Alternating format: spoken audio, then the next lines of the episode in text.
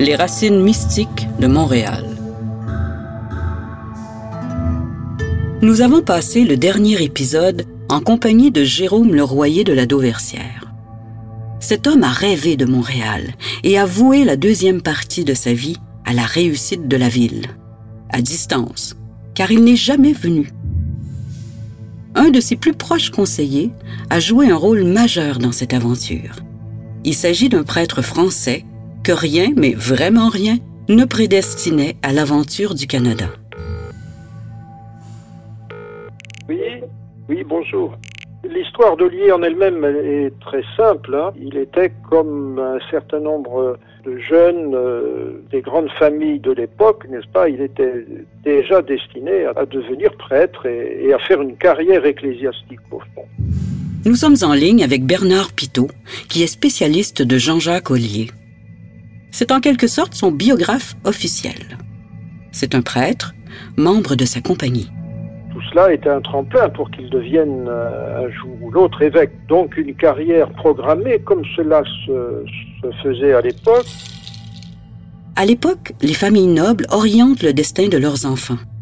Pour Jean-Jacques Ollier, il s'agit de devenir prêtre, puis évêque, car cette charge est relativement lucrative.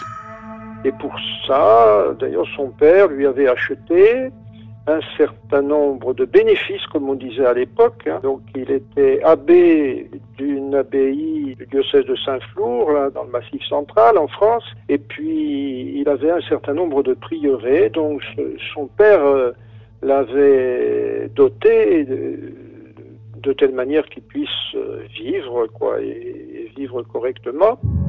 Car ce qui compte, ce n'est pas la vocation, mais simplement l'ambition.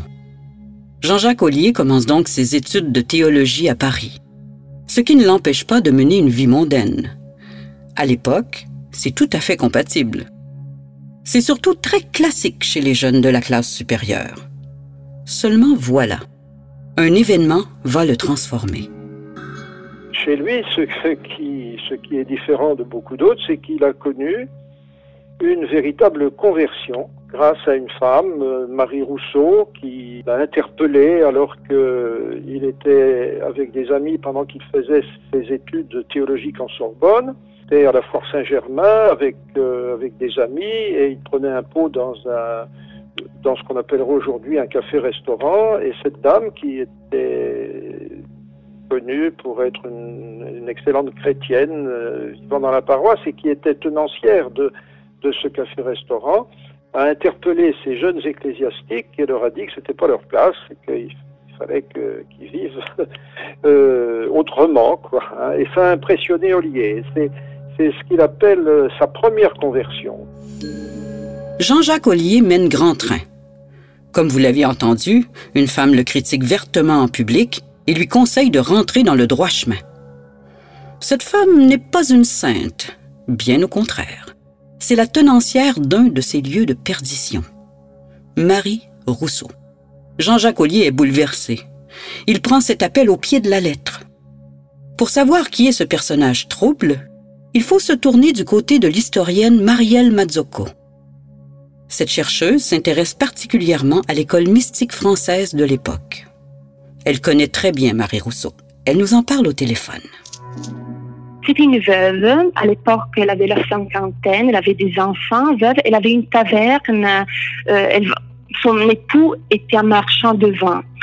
Donc, elle vivait dans un, à l'époque, le quartier, la paroisse de Saint-Sulpice, c'était un lieu assez mal famé, puisqu'il y avait pas mal. C'était pas un quartier riche, donc euh, plutôt des duels, de la prostitution, de la magie, des personnes qui jouaient d'hasard, etc. Hum, elle était renommée pour être une femme très prieuse, avec une vie mystique et très charismatique, et tout le monde la consultait.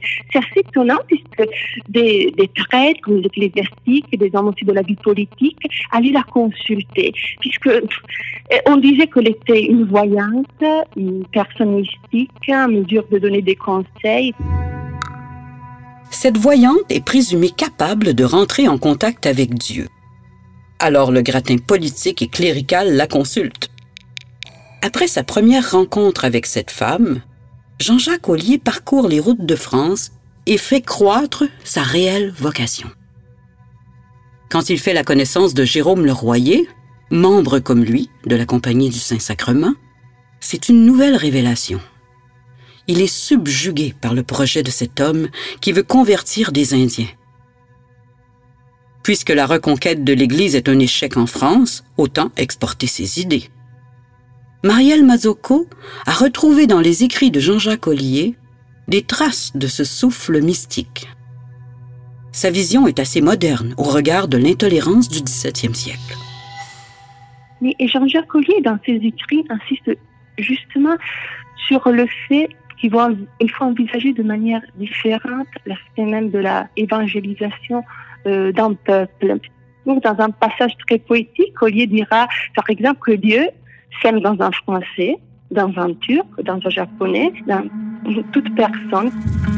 Il participe au début de la Société Notre-Dame de Montréal. Il est d'ailleurs accompagné par Marie Rousseau, que les membres utilisent pour le pouvoir de divination qu'on lui prête. Tout le monde requiert ses conseils. Jean-Jacques Ollier explique dans son journal qu'elle n'a pas assez de créneaux pour recevoir tout le monde. Elle trouve tout de même le temps de conseiller son protégé. Elle le convainc de reprendre la paroisse de Saint-Sulpice à Paris, pas très loin de chez elle, et de refuser les postes prestigieux à la cour. Le jeune mondain qui était appelé aux plus hautes destinées devient simple curé dans un quartier malfamé où il se rapproche d'une voyante patronne de taverne. Et ce curieux mélange semble fonctionner. Jean-Jacques Ollier crée un séminaire pour former des prêtres prêts à partir en mission. Le fondateur du séminaire désire à tout prix aller à Montréal. Il idéalise totalement la ville et sa mission. Nous avons des passages très intéressants où il dit, il écrit, il me vient souvent à l'esprit que la miséricorde de Dieu me fera cette grâce de m'envoyer à Montréal, en Canada, où l'on doit bâtir la première chapelle à Dieu sous le titre de la Très Sainte Vierge et que je serai le chapelain de cette divine dame. L'état de santé de Jean-Jacques Ollier va rapidement se dégrader. Dès 1652, il lui est clairement impossible de voyager pour toucher du doigt la réalité de Montréal. Avant de mourir, il va tout de même finaliser la formation de prêtres capables de poursuivre sa mission sur place. Et cette décision va avoir de grandes répercussions. Pour en avoir le cœur net, il faut se rendre au séminaire de Saint-Sulpice, juste à côté de la place d'armes. C'est un des plus vieux bâtiments de la ville. Normalement, on ne peut pas y entrer, mais pour le 375e anniversaire de Montréal, nous avons pu rallier une visite privée. Nous rejoignons le conservateur Jean-Ré Regazzi dans le dédale de ces vieux couloirs chargés d'histoire.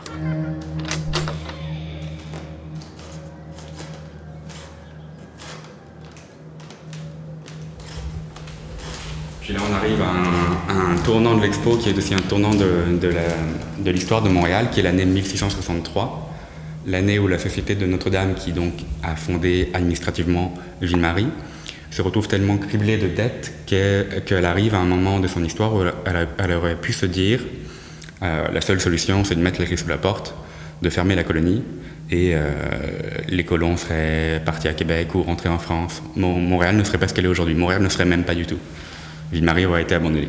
N'eût été l'intervention d'Alexandre le Ragrois de Bretonvilliers, supérieur de Saint-Sulpice à Paris, qui, euh, selon les vœux de Jean-Jacques Ollier, avait une grande fortune intellectuelle, mais également une grande fortune personnelle, et qui a, pu payer de ses fonds propres pour racheter les dettes de la société au nom de la compagnie. Ce faisant, la compagnie de Saint-Sulpice est devenue propriétaire de l'île, et les prêtres sont devenus seigneurs.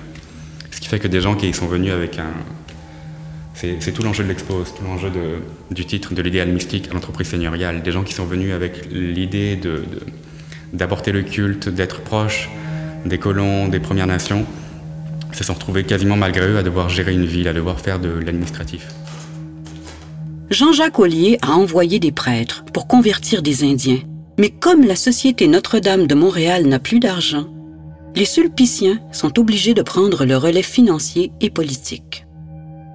La mission, pensée au départ par Jérôme Leroyer, va perdre, à ce moment clé, sa vocation première. Les prêtres sulpiciens, nouveaux seigneurs de l'île, vont devoir se muer en bâtisseurs et en organisateurs. Et leur tâche, c'est bien sûr de... C'est la grande chance d'arriver sur ce qui est encore une page blanche, Ville-Marie qui n'est pas tout à fait... qui commence alors son expansion. Donc de devoir découper la ville, de devoir découper la ville en paroisses, certes, mais également en terres, en terres habitables, en terres cultivables, pour pouvoir ensuite les vendre, les louer et à partir de là recevoir l'impôt, recevoir le sens. Ce qui veut dire que des prêtres vont devoir devenir urbanistes, vont devoir gérer une ville comme des maires aujourd'hui. Les sulpiciens de Jean-Jacques Ollier vont découper la ville en morceaux et vont tracer les grands axes. Alors, quand un Montréalais a besoin de connaître avec certitude le tracé de son futur terrain, il vient consulter les archives de Saint-Sulpice. Nous sommes descendus dans ces voûtes à la rencontre des scientifiques qui en assurent la conservation.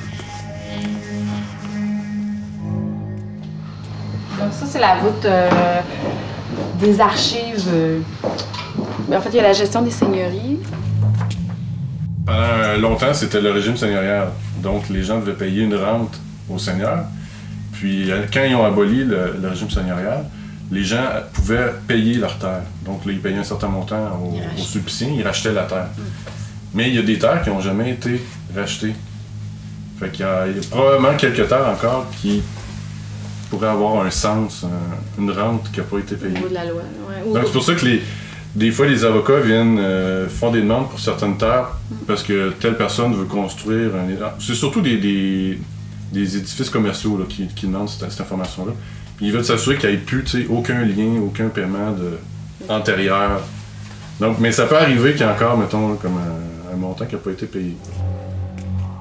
En écoutant un pareil récit, on mesure l'importance des sulpiciens dans le développement de Montréal.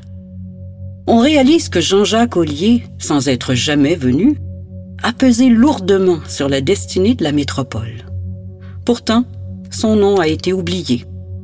Rares sont les Montréalais qui connaissent ce personnage et son héritage. Marielle Mazzocco, la chercheuse de tout à l'heure, a une partie de l'explication on retrouve toujours dans la plupart des écrits des écrivains spirituels du XVIIe siècle le thème euh, de l'anéantissement de l'amour propre, du fait de s'effacer. Ils étaient vraiment hantés par le spectre de l'amour propre. Euh, Jean-Jacques Ollier, par exemple, ne va pas accepter de devenir un évêque puisqu'il craignait de devenir trop orgueilleux. Et donc, euh, il se méfiait de soi-même et il n'a pas accepté. Et il a choisi une vie beaucoup plus humble, même si par la suite il a fondé énormément de séminaires, mais il n'a pas accepté le prestige, l'argent, les bénéfices ecclésiastiques. Si on a oublié Jean-Jacques Ollier, c'est en partie dû à ce trait de morale des dévots catholiques. Mais, comme nous allons le découvrir dans le dernier épisode de notre série, des raisons profondes ont tari le fil de notre mémoire.